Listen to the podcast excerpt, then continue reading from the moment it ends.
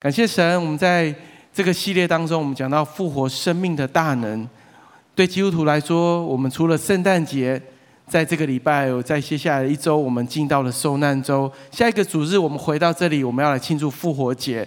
对基督徒来说，是一个极荣耀、极欢庆的日子，因为我们的救主从死里复活。所以在今天，在受难周的前一个礼拜，在这个礼拜天，也就是传统在教会，在天主教里面，不管在基督教会，我们俗称的棕树主日，OK，就是棕树节。在这个礼拜天当中，耶稣基督他骑驴进耶路撒冷，所以我们在俗称在这个日子当中，就是 Palm Sunday。在美国，在国外，他们在这个礼拜，他们叫做 Holy Week，神圣的一周，他们欢庆耶稣基督进到啊，在这耶路撒冷预备来受死。所以在这一周，我们开始默想，我们开始纪念神为我们差派他的独生爱子来到地上。我们走十字架的道路，所以在今天我们欢庆这个日子，我们来庆祝。所以在这个主日呢，在礼拜天，也是今天呢，我们进到了受难周的第一天。耶稣骑驴进耶路撒冷，众人拿着棕树出来欢迎他，也把衣服铺在路上，然后再高喊着“何塞纳，何塞纳，奉主名来的是应当称颂的”。所以在这个礼拜天当中，我们要来想念，也来纪念，来来。呃，想念我们默念我们神，他当时为了我们来走这一条路。那当然，这个礼拜很重要的，对犹太人来说，也进到了逾越节。所以这个礼拜五开始，整个以色列的呃，以色列的整个国家，甚至犹太民族，他们特别会来守这个节期。那我们知道这个节期是从什么时候开始？从以色列人他们离开埃及，神为他们所预备的，所以在逾越节当中，他们要预备羔羊，他们来在那里欢庆神拯救他们脱离埃及人的手。所以在礼拜一，在明天，我们一样来想念、来纪念耶稣基督进到圣殿当中来洁净圣殿。我们都知道，当时耶稣进了圣殿，在那里去看到人，却把他的圣殿变成他所讲的贼窝，在那里不断的做买卖，好像在那里忘记了这个殿是为了人来寻求神，来与人，呃，神与人面对面的地方。所以在那里，我们要呃再一次来纪念神，再一次恢复跟他说，这个殿是祷告的殿。礼拜二，我们想到是辩论日。耶稣最后在这一天当中，在圣殿里面，他跟祭司长、文士还有长老们在辩论他的权柄哪来的？为什么他拥有这样子赦罪的权柄、解读圣经的权柄？他为什么是神所差派来的那一位独生爱子？第三天一样，耶稣基督像以往一样，他在地上的日子，在他服侍之后，他总是一个人的时间。然后退隐到不管在山里面，他总是有独处，自己跟神面对面。所以在这个礼拜三，我们也可以来想念，我们来到神面前 QT 的时候，我们再次来到神面前来亲近他。礼拜四，我们是俗称的整个是圣餐日，也就是耶稣基督在最后的晚餐，他设立了圣餐，然后在晚餐之后，他前往克西马尼园去祷告。所以礼拜四晚上，我们这是嗯传统教会当中，在耶稣被卖的那一夜，他拿起饼来，那里拨开，他再一次纪念，也是要过逾越节。礼拜五我们讲到的是受难日，是耶稣基督在克西马林园祷告之后，他就被捕、被抓、被犹大出、被犹大出卖，然后之后经历了受审跟钉死在十字架上。同样的，在接下来这个礼拜五，我们再次在晚上七点半，我们回到教会里面，我们一起来领受圣餐。在受难音乐会，我们再次来思念耶稣为我们钉死在十字架上，他为我们所承受的一切。所以，我邀请你，邀请所有的神的儿女，再一次在这个礼拜晚上，我们再次回到教会，在分堂点也是，我们有预备受难音乐会，我们在这个地方，我们一起来领圣餐，再次纪念神。为我们所摆上的一切，在这个晚上，我邀请你，啊、穿着比较朴素的颜色，有一些我们有在传统教会当中，在这个晚上，大家会着装穿黑色的衣服，然后像参与一个追思礼拜一样，我们来到神的面前，我们来想念。所以，我们在这个受难日，我们一起来祷告。在过去很多教会，在礼拜天当中，呃，在礼拜五晚上，他们会特别来进食祷告，他们想念耶稣基督。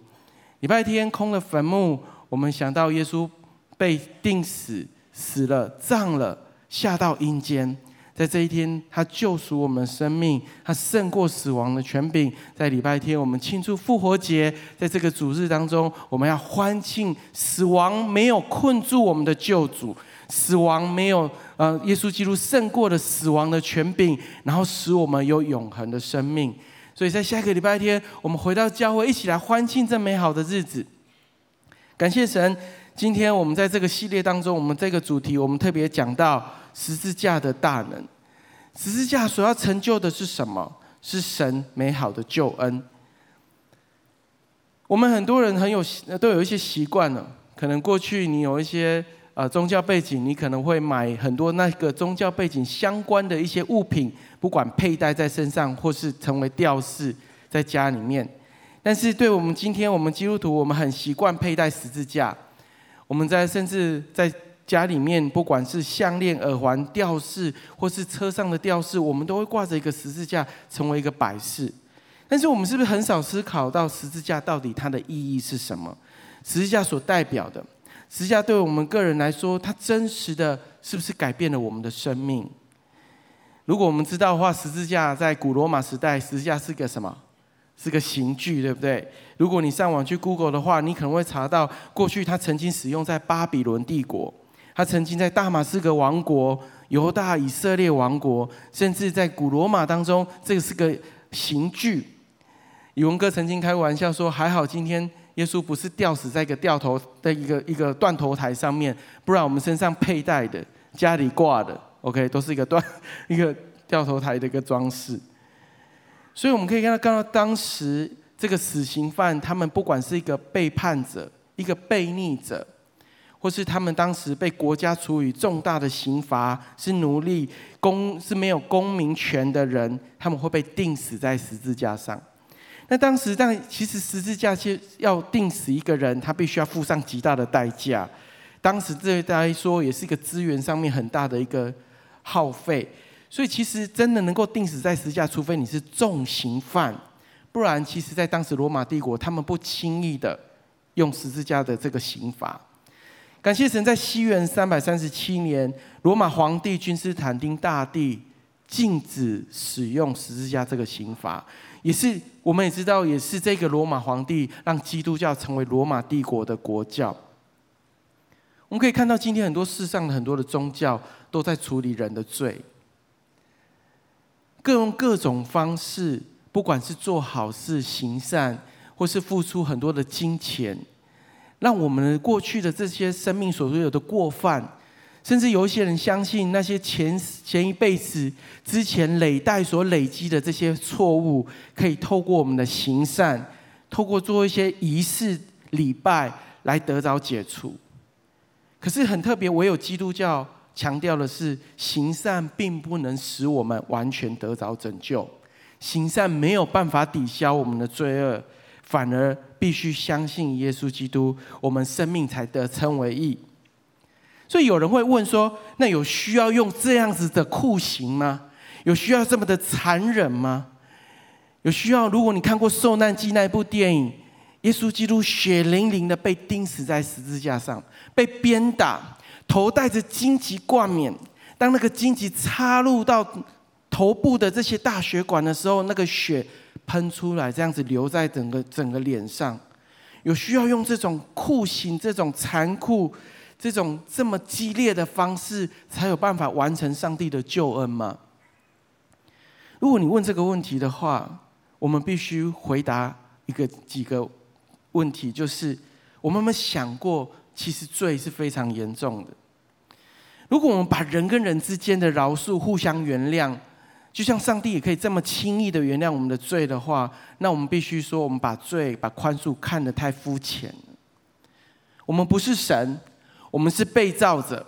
神是创造的那个宇宙万物的主宰，这个世界的次序是由他来定制定的。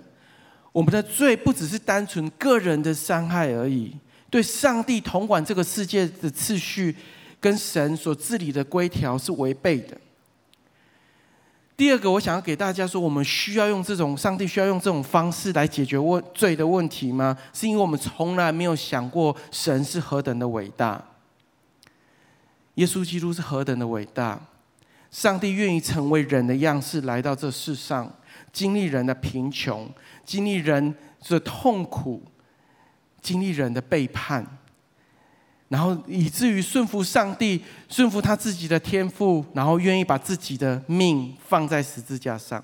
所以，当我们今天在讲到十字架大能，我们不是在高举这一个记号，而是更重要的是，我们在传扬挂在这十字架上面的耶稣基督，是神自己让耶稣基督承担你我所受需要所受的一切的审判，使我们可以得到不配的赦免。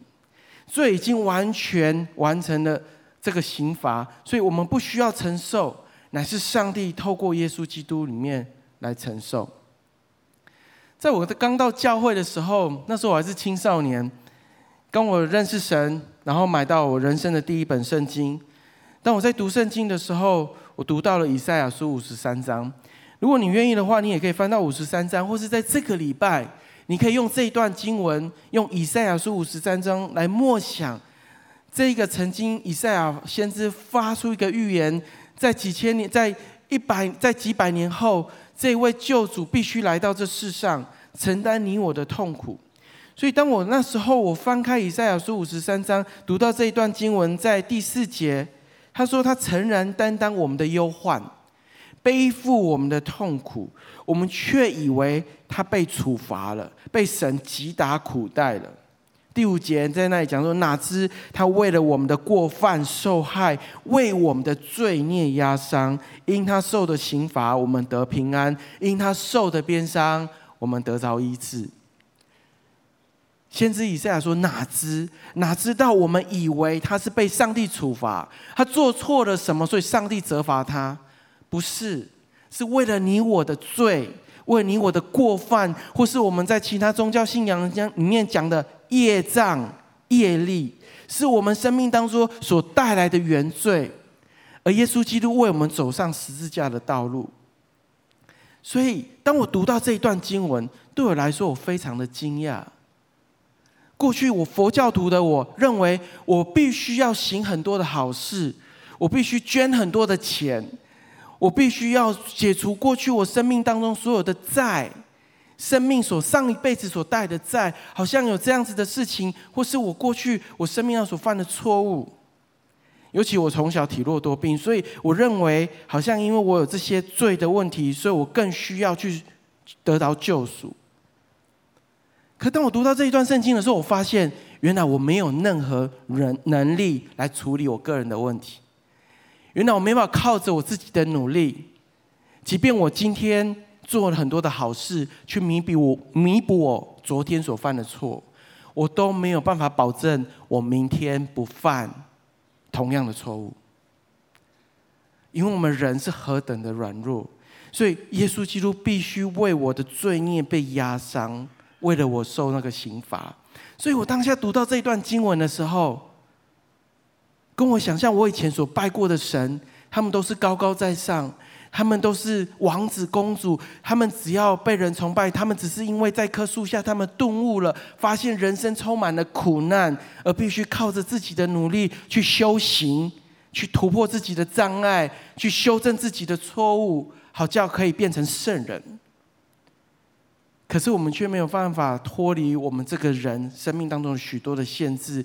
还有我们人所带来的软弱，在那一刻，我愿意把我的心打开，接受耶稣基督成为我个人的救主，因为我知道唯有他可以除灭我一切的罪。所以，第一个标题我给大家的是十字架成就神的救恩。我们必须很知道的时候，上帝透过这个酷刑，把他儿子挂在上面，为了使你我的罪可以得着赦免。可以满足上帝的公义，因为耶稣在十字架承担了我的罪孽，做了一个交换。因为那个刑罚，他代替我，本来是我该被处罚了，本来是我该死的，本来是我的生命当中，我充满了问题跟困难，应该是我自己靠着我自己去面对。可是上帝延续我们的软弱。所以在这一段经文当中，哥罗前哥罗呃哥林多前书，我们一起来念这段经文来，请。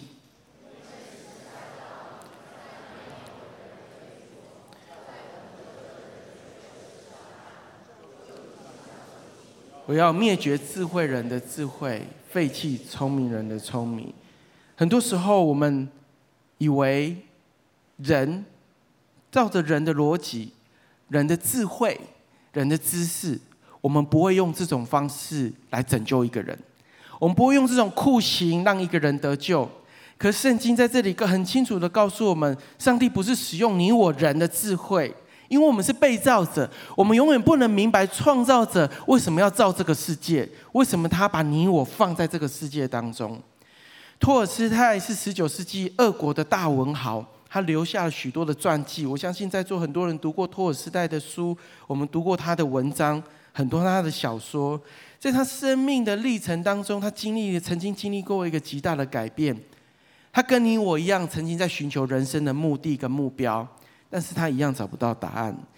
他跻身到俄国的上流社会，因为他的文章，因为他当时的文凭，但是他有机会名利双收，但是他的内心却充满了不满足。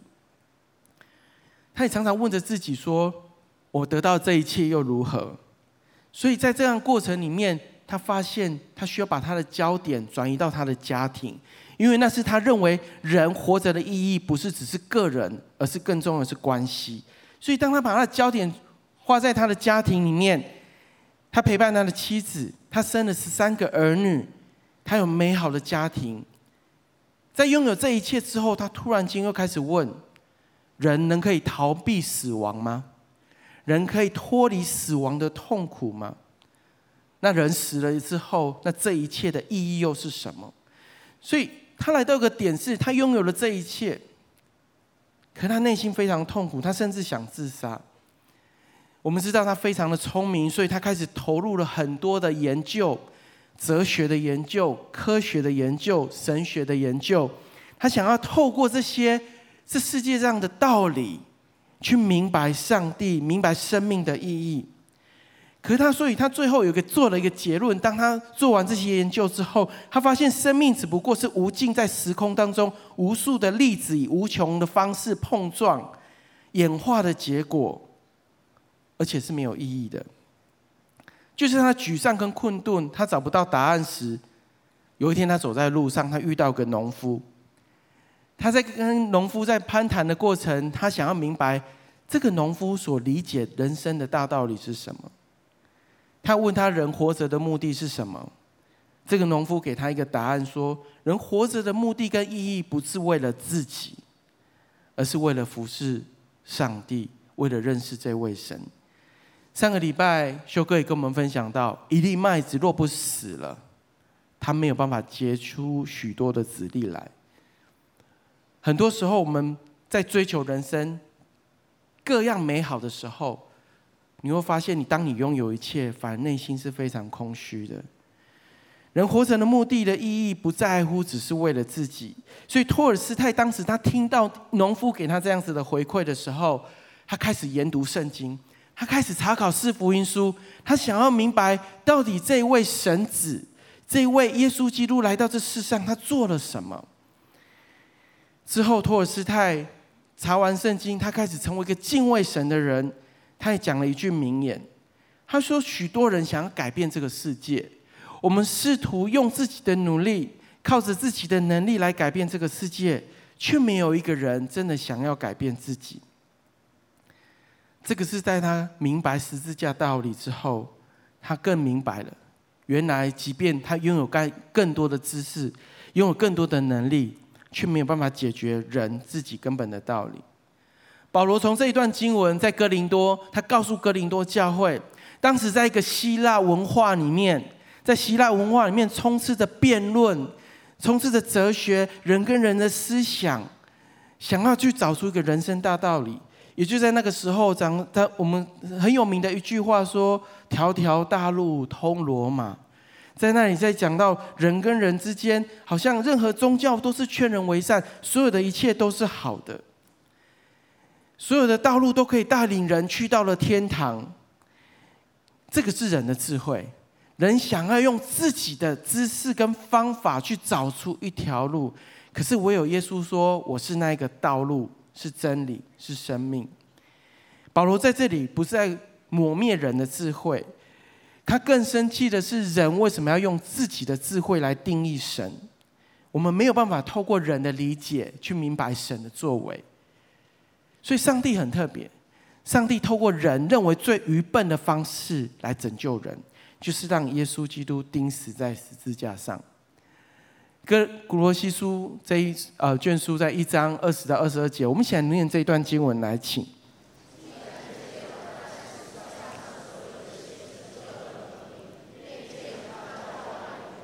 论是地上、天上的，都与自己和好。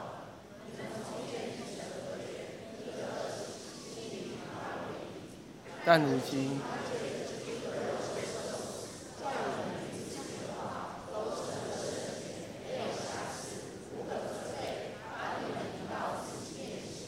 和好是福音的核心。我们需要与神和好，代表我们曾经跟神是不好。这句经文讲说，我们曾经与神为敌，我们心里与他为敌，我们跟他是敌对的。我们跟他是有鸿沟、有代沟、有隔阂的，我们跟他的关系是破裂的。所以在这里，保罗特别强调，因为耶稣基督在肉身受死，叫我们可以与上帝和好。上帝差派他的独生子，有一个很重要的目的是让人可以再一次回到伊甸园。可以透过那一条道路，可以透过那一个真理，进到跟上帝合为一。reconcile 这个字讲到的是我们跟神可以在合而为一，不是只是和好这样子的关系而已，而是密不可分的，是永远同在的，是永远在一起的。所以记得在约翰福音十七章大祭司的祷告，当耶稣基督祷告说：“上帝啊，天父上帝。”我希望我们的关系不只是局限住我们，而是我的门徒跟这世界上的人可以跟我们和好，就像我们两个一样，就像那三位一体的神是密不可分的。很重要的是，上帝知道人跟他的关系，因为亚当犯罪，所以人必须离开神的同在。上帝从那一刻开始就计划了救恩，神的救恩在创世以前就预备好。知道人必须要有一天回到神的面前，神渴望人跟他的关系是完美无缺的，是可以不只是儿女的关系，而是新郎跟新娘的关系。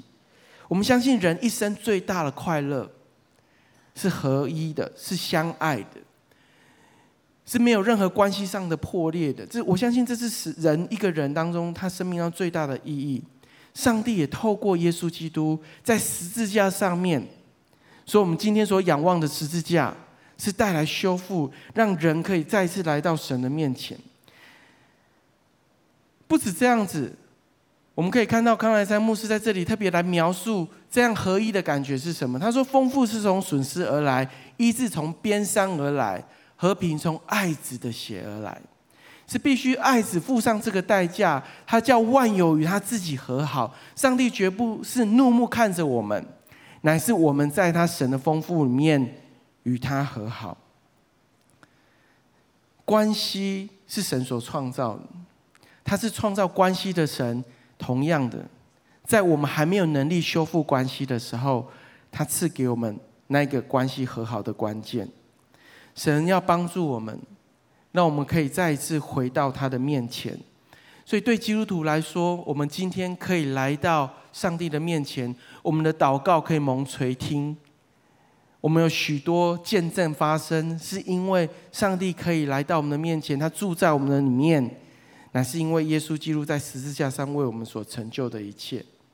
不止这样子，彼得前书二章二四节，我们一起来念这段经文来，请他被挂在木头上。亲身担当了我们的罪，使我们既然在罪上死，就得以在义上活。因他受的鞭伤，在这段经文特别彼得讲到，也想到在以赛亚书曾经发出的那一个预言：因他受的鞭伤，使我们得医治。十字架要医治的是什么？医治我们内心当中极深的痛苦、不快乐、那个抑郁。上帝知道我们在这地上会经历到很多破碎的问题，我们人生的经历到很多的苦毒、很多的不饶恕。上帝知道我们需要被医治，不只是心灵被医治，身体可以得着医治。所以耶稣基督来到这世上，我们看到他花很多时间去医病、赶鬼，去甚至叫死人复活，甚至那些曾经被这些问题所辖制的，可以叫人生命得着真的自由。所以很重要的是，透过十字架显明上帝的慈爱。神愿意为我们死，去显明他的怜悯跟他的爱。他知道人没有办法靠着自己的能力，爱是有行动的，爱不是只是嘴巴说一说，爱是真的可以真实的表达，你是可以真实的从这个人身上感受到。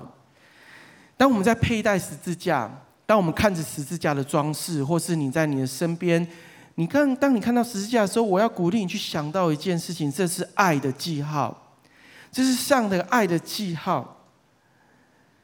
神爱世人，甚至将他的独生子怎么样赐给他们，叫一切信他的不至灭亡，反得永生。这是爱的记号。神很实际的爱，是让他的独生爱子可以挂在这十字架上。约翰一书四章十节，我们来念这一段经文来，请。不是我们爱神，乃是神爱我们，差他的儿子为我们的罪做了挽回祭。这就是爱了。神的行动用他真实的表达，是让耶稣基督为我们的罪成为一个祭。所以记得，当施洗约翰看到耶稣基督从很远的地方来到他的面前，要领受施洗的时候，约翰第一句话说什么？看呐，神的羔羊，除去世人的罪孽。看呐，这是神所预备的。这是神所预备那个祭物，要来到神的面前，为你我的罪献上他自己。当我们可以真实的知道，上帝为了要满足他的公义，我们都知道，当一个人犯错，当一个人做错事情的时候，他必须接受处罚。地上有法律，每一个国家制定法律。当我们闯红灯，当我们违规的时候，我们会收到罚单。当我们犯了严重的罪的时候，杀人放火的时候，国家有国家的法律给予裁定，透过这些法律的标准来定我们人的罪，定了罪了之后，满足了公义，这个人必须因为这个干犯了这条法律而受处罚。为了显明什么？显明法律的公义。所以我们常常在讲要伸张公义，因为我们不希望不公义的事情出现在我们的环境跟社会当中。十字架的是什么？十字架是满足神的公义。你我都犯了罪，可是我们没有办法靠着我们自己来抵消我们的罪。所以耶稣基督为了要满足神的公义，他必须为我们死，付上罪的后果的代价，就是死刑。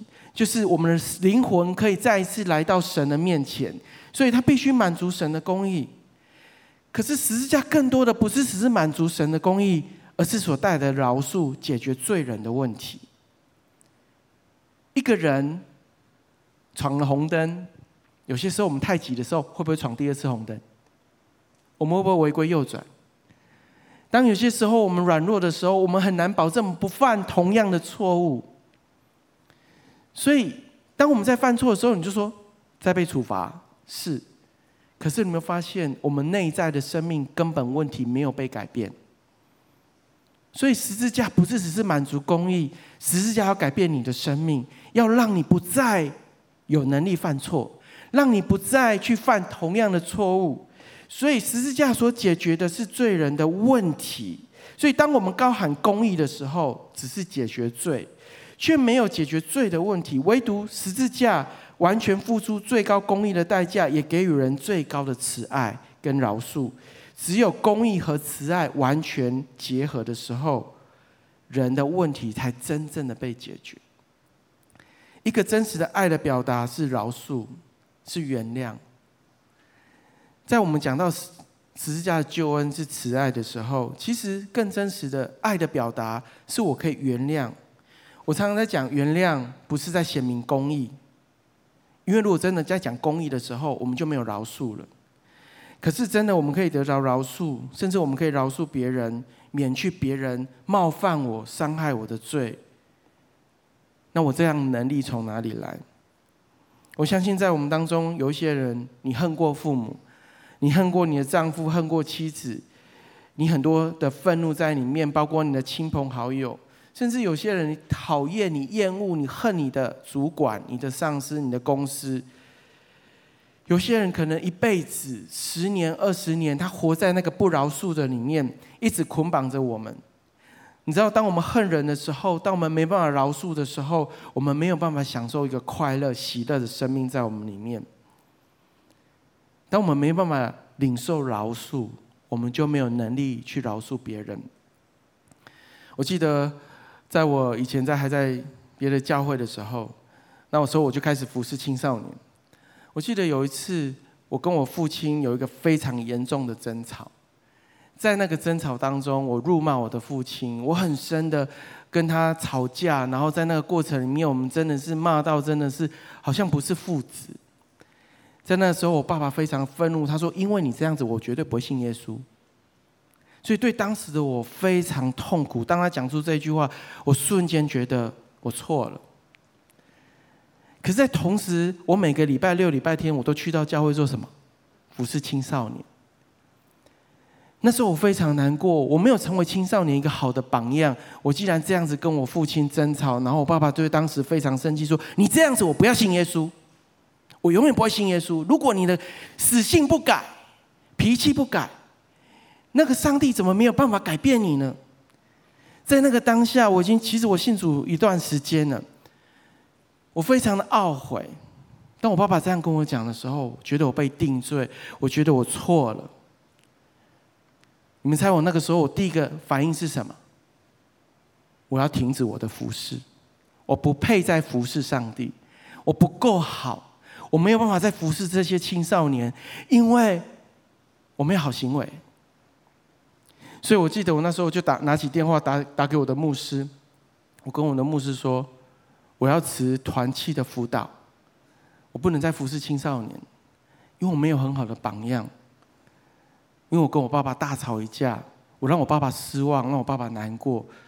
我没有办法给年轻人一个很好的榜样，知道说怎么样去修复这个关系，怎么样可以跟父亲和好。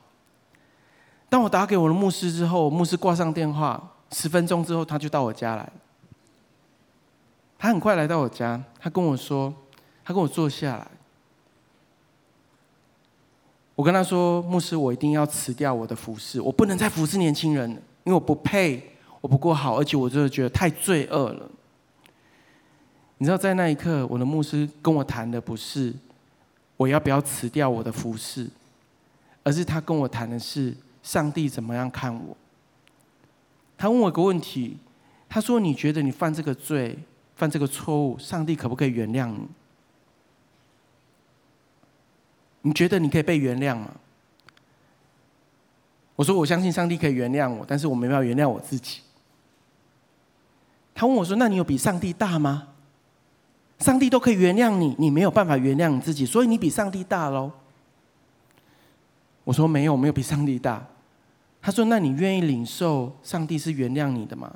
你承认你的错误吗？”我说：“我承认。”在那一刻，他跟我说：“很好。”我给你一个礼，牧师说：“我给你一个礼拜的时间，在这个礼拜，你学习回去跟你的父亲恢复关系，之后要成为你的见证，去帮助年轻人知道怎么跟父亲吵架之后，回去跟父亲修复这个关系。”他说：“我来到你的面前，不是要停你的服侍，而是要帮助你怎么样从你跌倒的地方，依靠上帝的恩典再爬起来。”恢复那个关系，上帝为了要我们可以跟他恢复关系，他付上一个极大的代价。感谢神，在那个礼拜，我去跟我父亲道歉。我为着我的态度、我的讲话方式、我所做的事情，我跟他道歉。很多时候，当我们生命当中，我们觉得我们软弱了，我们被被魔鬼控告了，我们第一个反应是：哦，我不能服侍神。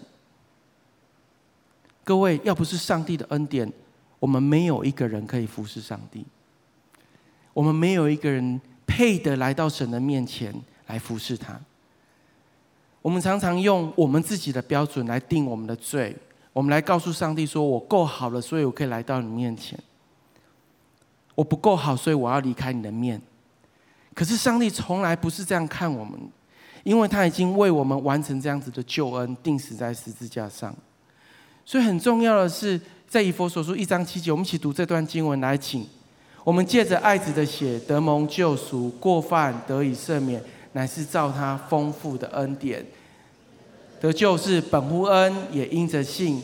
这并不是出于自己，乃是上帝所赐的；也不是出于行为，免得有人自夸。你们得救本乎恩典，这是上帝的恩典。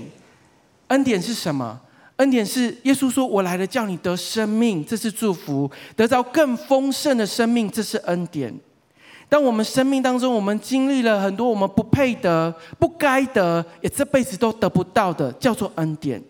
上帝知道说，我们罪得赦免了，我们得着了释放，我们一笔勾销，我不再是罪人。更重要的是，他说：“不止这样，我把永生的生命赐给你，这是恩典。”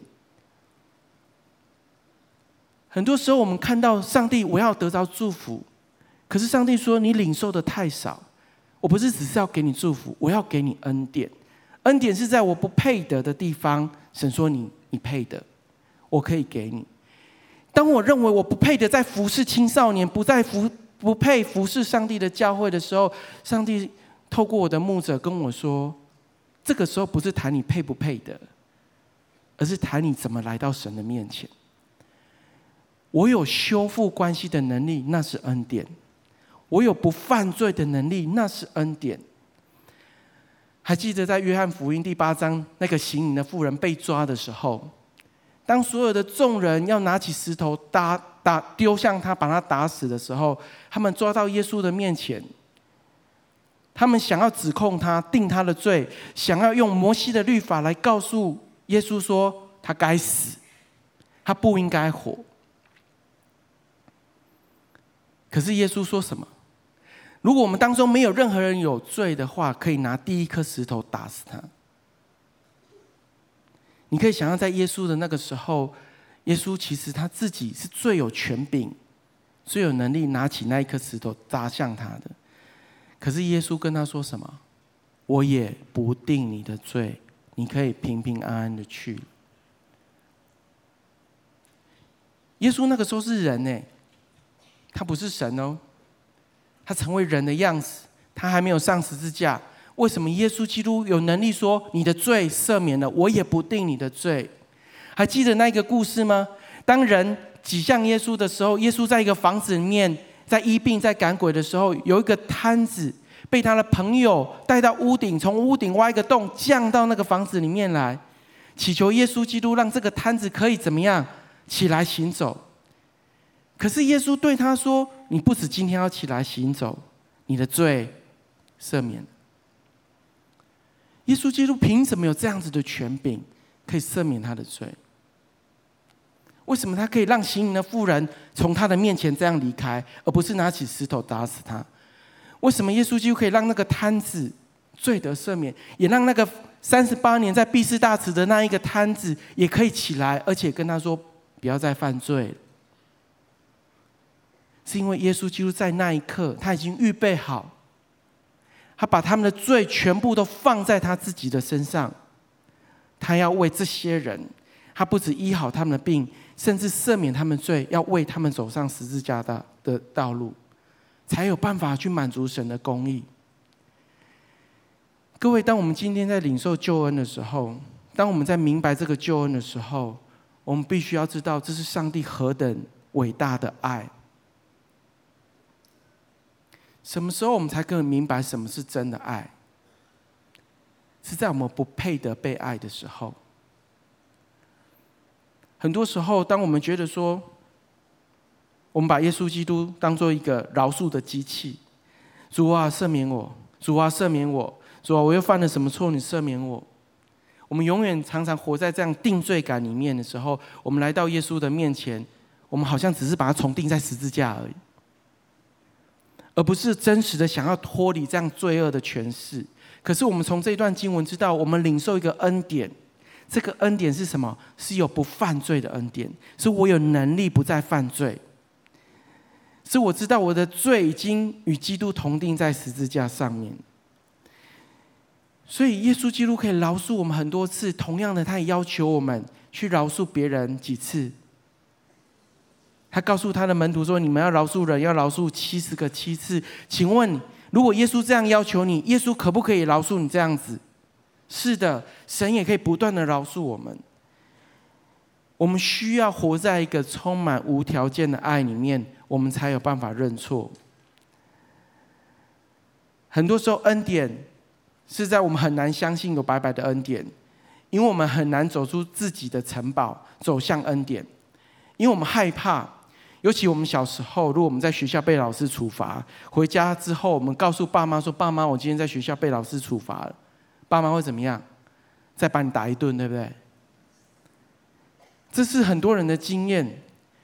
我们很多这样的恐惧在里面，我们很难相信恩典是白白的。我们很难相信今天上帝愿意，当我心里相信、口里承认我的罪，就可以得着赦免。所以很重要的是，十字架的大能要使我可以得着真的自由。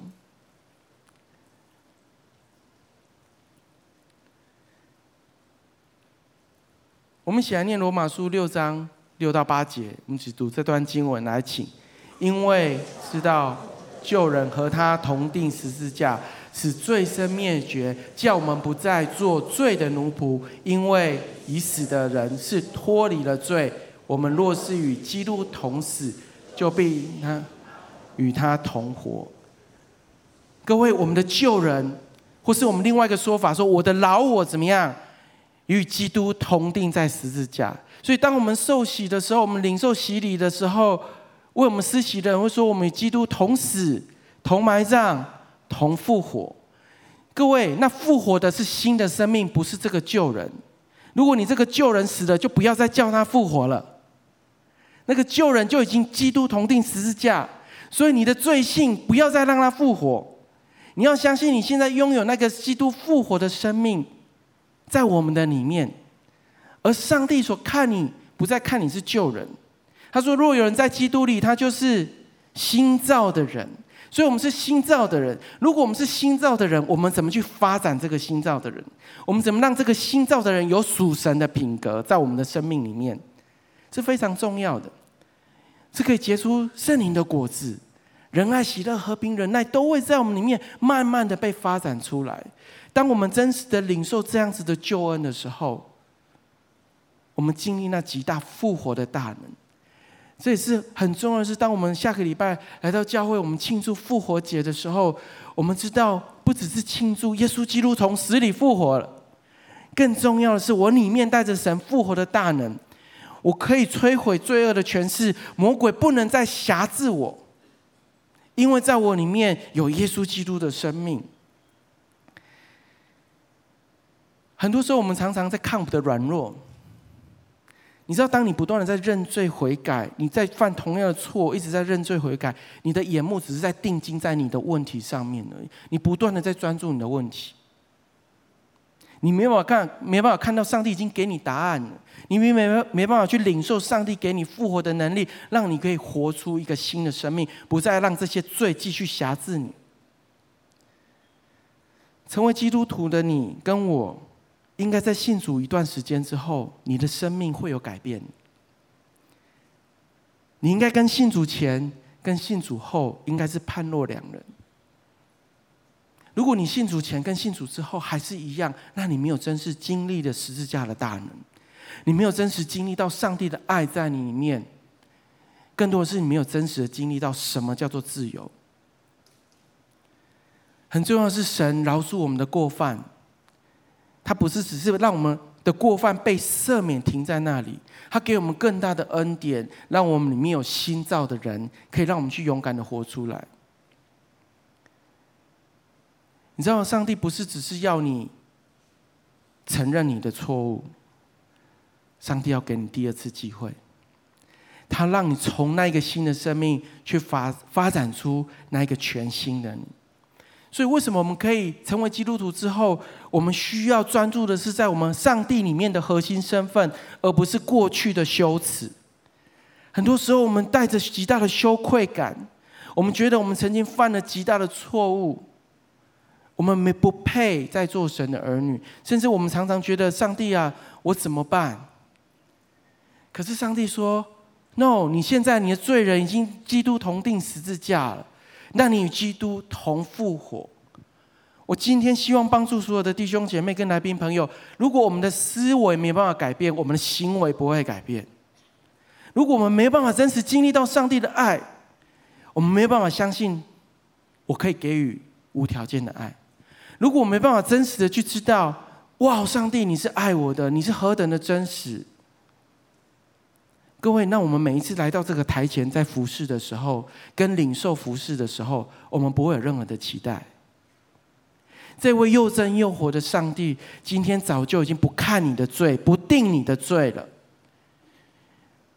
他要你活出一个不犯罪的人生，他要你活出全新的你，去享受他要给你的丰盛生命。各位，如果我们一直在专注我们的问题，我们没有办法去领受什么是丰盛的生命。所以在以弗所书三章十二节，我们一起来读这段经文来，请我们因信耶稣，就在他里面放胆无惧，笃信不疑。你还在怀疑吗？还很多不确信在你里面吗？还很多疑惑吗？有些基督徒，反而信信主越长的一段时间，他怀疑越多。很特别，我要说，问题是在没有真实的扎根在神的话上。如果你真的相信这几千年来这一本书这里面所讲的话，耶稣说：“天地都可以废去，我的话不会废去。”不要怀疑，神对你的爱不改变，因为他是那个没有办法改变的神。他是昔在、今在、永不改变的神，谁在变？是我们在变。你知道神没有办法改变，所以他已经为你钉死在十字架。当你认罪，他就必须赦免你。可是他不是只是要你这样子而已，他要你坦然无惧的来到他的面前，领受那圣洁、无瑕疵、无可责备的生命。所以我今天想要挑战基督徒，在这个季节。让我们的生命可以再次提升，让我们再次领受十字架的大能，是那个饶恕的生命，活出美好的生命。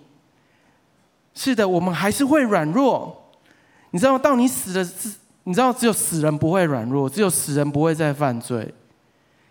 我们可能还会经历到一些困难跟挑战，但是我们知道，我们可以依靠谁？我们知道，我们可以在哪里再站起来？我们知道我们拥有什么样子的确据，什么样子的应许，什么样子的未来。所以很重要的是，当我们仰望十字架，让我们再一次想起十字架的大能。约翰福音八章三十六节，我们一起读这段经文来，请。所以天父的儿子若叫你们自由，你们就真自由了。神的真理叫我们得自由。更重要的是，耶稣基督叫你得自由。如果你真的得着自由，你就真自由了。你不会说：“啊，我又被辖制了，我又被捆绑。”我要说，那是你的心思意念没有改变，你没有把你生命的主权交给神，你不知道什么叫做恩典。如果你真实的经历了这个恩典，你知道什么是自由。你真实的被捆绑过。你被局限过，你没有过自由，你才会知道自由的可贵。同样的，你没有办法经历饶恕赦罪的恩典，是因为你没有曾经犯过很严重的错误，你才会轻看，你才会觉得上帝的饶恕是理所当然的。如果我们真实的知道我是个罪人，当我真实知道主啊，我需要你的帮助，耶稣啊，我需要你的拯救，我没办法靠着我自己的能力做什么改变。听过太多的见证，当一个人从他的老我遇见耶稣的那一刻开始，他人生极大的改变。我相信这个见证充斥在我们今天的教会里面，在我们的生活当中。当一个人过去败得不知道多凶，但是当他抓住耶稣的时候，他信靠耶稣的时候，他可以知道那份自由是多么的可贵。他知道他可以自由的呼吸，上帝的爱可以再一次充满他，他的罪得着赦免，他有不犯罪的能力。我今天要邀请你，释放你的心思意念，把你的心思意念交给主。让你自己的思维先被改变，因为十字架的大能，不是只是为了来生而已。它不只是让你得着来生的生命，它是要你现在就可以活得更丰盛。很多时候，我们可能说：“我信主那么久，为什么我的问题没有改改变？为什么没有办法被解决？为什么我还是同样的一直在同样的事情里面一直打转？”不是你祷告神没有垂听。是你的思想、你的意念没有改变，你没有真实的去相信神的话。天父的儿子若叫你们得自由，你们就真的自由了。还记得在伊万的时候，那一只那个大象从小被一个链子绑住嘛？对不对？马戏团都是这样子，对不对？然后到他大的时候，他认为这个链子怎么样？他还是没办法挣脱，因为他的思维。没有改变，我相信今天十字架的大能要释放你，释放你的生命，真实的得着自由，不再被罪恶辖制，不再你的思想不再被困住，而你可以经历真实的饶恕，因为你知道那是十字架上的爱。我们一起来祷告，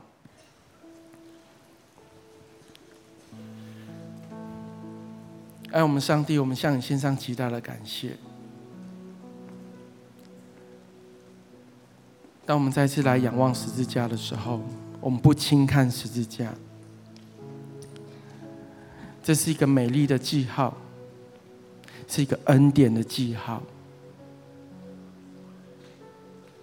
谢谢你为我钉死在十字架上，你背负我的痛苦，你承担我的羞愧，你所受的鞭伤。你所受的刑罚，本来都应该打在我身上，本来都是我应该受的。谢谢你不再看我的罪，不再看我的问题，因为你跟我说，你已经为我付上代价。谢谢你把。复活的生命赐给我，让我人生有第二次的机会，让我因为可以认识你，我可以活得不一样。因为我拥有这样复活的大能在我里面，我拥有耶稣基督在我里面，我拥有圣灵的能力，我就可以活出喜乐、平安。我可以活在上帝的爱里面。谢谢你把圣洁赐给我，谢谢你让我在你面前没有任何可以责备。我感谢你，赞美你。我相信在我们当中，今天有一些弟兄姐妹，你生命当中还有一些捆绑，你希望你可以得到释放，有一些瘾还在你里面，你很希望不要再有这样子的瘾了，你很希望你的生命可以得到真的自由。当我们再一次看着这个十字架，好不好？我邀请你睁开眼睛，看着 PPT 上面这个十字架。这个十字架今天要释放，十字架上的耶稣今天要使你的生命得着自由。耶稣已经不在这十字架上了，可当我们再次来想念十字架的大能。好不好？这个时候，我邀请你为自己祷告。如果你有任何的困难，你有任何的忧虑，你生命当中现在在经历一些挫折，好不好？你现在可以开口跟耶稣求，说：“耶稣帮助我，耶稣帮助我。我相信，我也领受你为我在十字架上面所承担的一切。我邀请你这个时候定睛在十字架上，把你的困难问题、把你的捆绑、你的焦虑不安，都跟耶稣说。今天耶稣基督要让你经历他所受的刑罚，使你得平安；他所受的鞭伤，要使你得着完全的医治。我们花一点时间为自己祷告。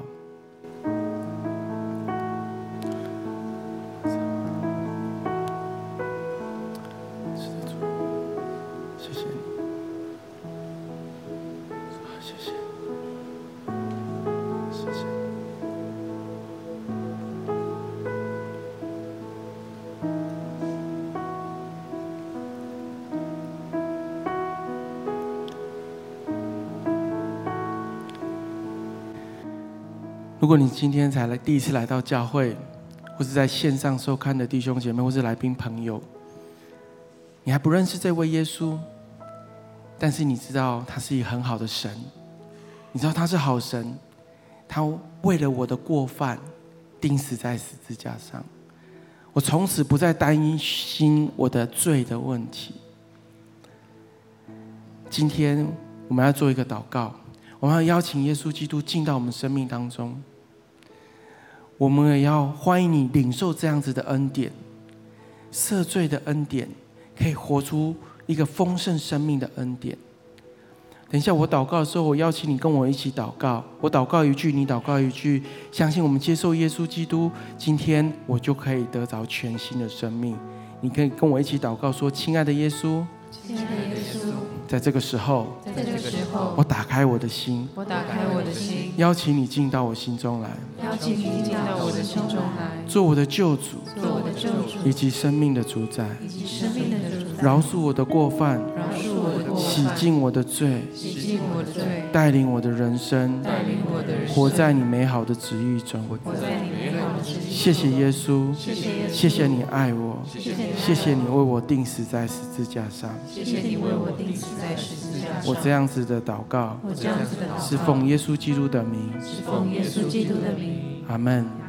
如果你跟我做这个祷告，我非常恭喜你，因为你已经领受到这样极大丰盛的恩典。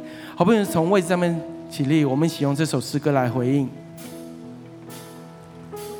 我愿一生跟随你，我愿一生跟随你，来到世家前，屈膝敬拜，感谢主，你就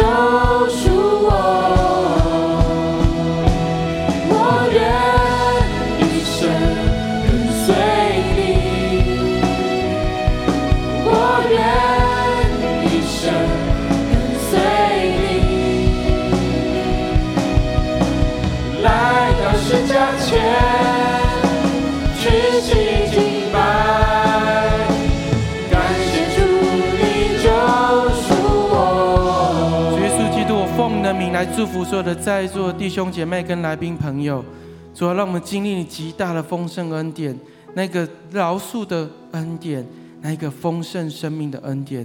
谢谢主，主啊，你祝福我们每一个人身心灵都健康兴盛，让我们在这个受难周当中，我们默想你，我们纪念你。谢谢你的爱，我们这样感谢祷告，祝福都奉主耶稣基督的圣名，阿门。我们拍手归荣耀给上帝。